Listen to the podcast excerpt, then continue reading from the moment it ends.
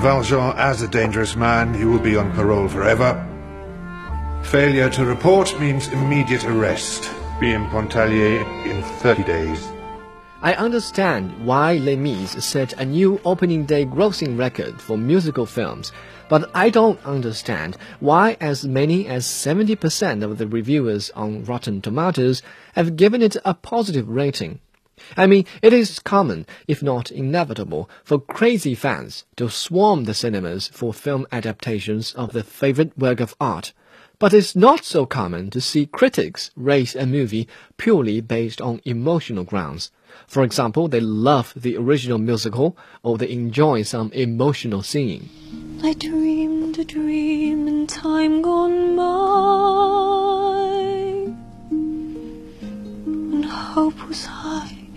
life worth living. I dreamed that love would never die. I dreamed that God would be forgiving.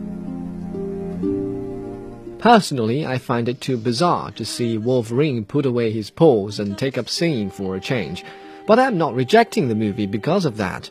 Instead, I swallowed it up, calmed my stomach, and kept watching. Also, I found the overflowing emotion in the singing a bit unnerving, but again, I'm not rejecting it. Better to have some than none at all. out in the darkness, a fugitive running, fallen from God.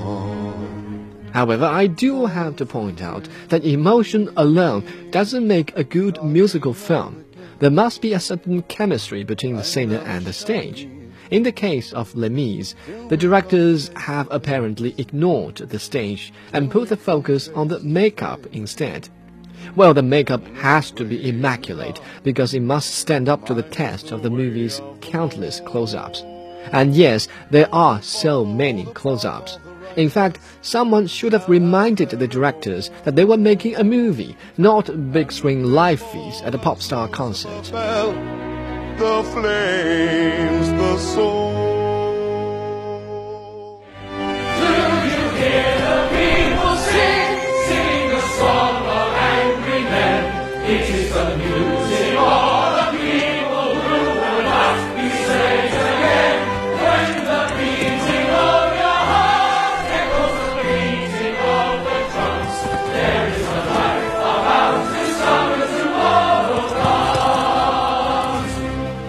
Now that poor cinematography and the setting have destroyed their chemistry with the stage, the actors sound tedious even at the height of their emotions.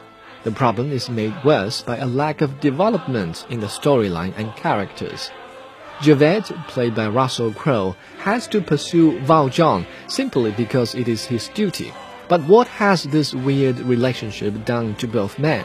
Valjean has been the stepfather of Fantine's daughter for years, but are they close?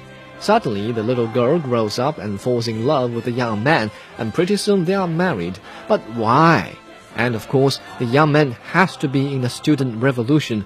After all, this is France in the early 19th century. But what are the students dying for? You get no clue from watching the movie. Master of the house, doling out the charm, ready with a handshake and an open palm. Tells a saucy tale, makes a little stir. Customers appreciate the bon vivant. So, I can think of no good reason to enjoy this extended musical film. In fact, whenever Hugh Jackman takes a deep breath, I say, oh no, he's gonna sing again. That should be the right critical response to this sloppy adaptation of a masterpiece. On my scale from 1 to 10, I give it a 4.